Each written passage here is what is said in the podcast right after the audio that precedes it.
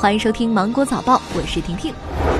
国家发改委宣布，自今年三月一号至六月三十号，免收企业应收账款质押登记、变更登记、异议登记费，免收农村商业银行、农村合作银行、农村信用社、村镇银行、小额贷款公司、消费金融公司、融资租赁公司、融资性担保公司、民营银行、独立法人直销银行等十类金融机构征信查询服务费，包括查询企业信用报告和个人信用报告服务费。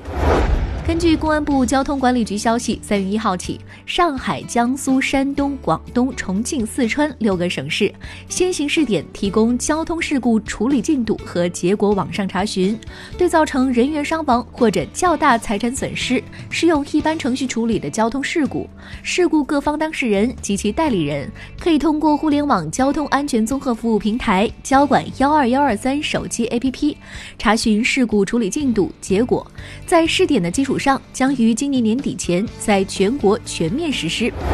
记者查询第三方售票软件发现，多条航线出现了单程票价低至两倍数的白菜价。深圳飞重庆最低呢仅需要三十元。据了解，往年春节之后机票价格会跳水至三到四折左右，但是今年与去年同期相比，机票价格更是低至零点二折。三月份由北京、上海等城市出发的航班也出现了一折左右的白菜价。山院士团队论文发布，截止到一月二十九号，团队提取了一千零九十九例患者数据。该研究分析了患者各年龄段人群分布特征、感染者的症状、接触史、影像学表现等等。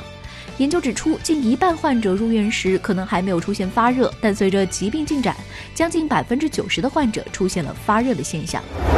微信团队正在限时推广上课直播和健康收集等新功能测试。据了解，微信群的上课直播功能是由该企业微信提供服务。直播需要输入直播主题，比如讲哪些课程，还需要同意上课直播功能服务协议，并且开通即表示同意。该直播不能分享出去，仅限群内成员观看。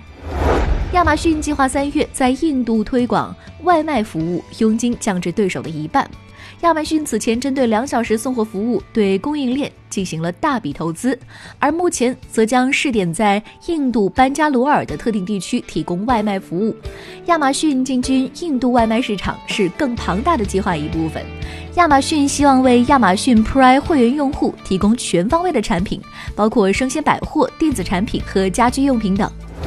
准备吃的水果烂了一部分，没坏的部分还能吃吗？专家表示，水果一旦出现了腐烂，表示各种微生物已经开始繁殖，产生了一些有害物质。这些有害物质可以从腐烂部分通过果汁向未腐烂部分扩散。这时，没有腐烂的部分呢，同样含有微生物代谢物，尤其是真菌霉素。如果一定要吃，要注意，若只是小霉点或者是腐烂面积不大，可以用刀从距离腐烂边缘一到一点五厘米的地方挖去腐烂部分。如果腐烂虫蛀面积超过了水果的三分之一，建议直接扔掉。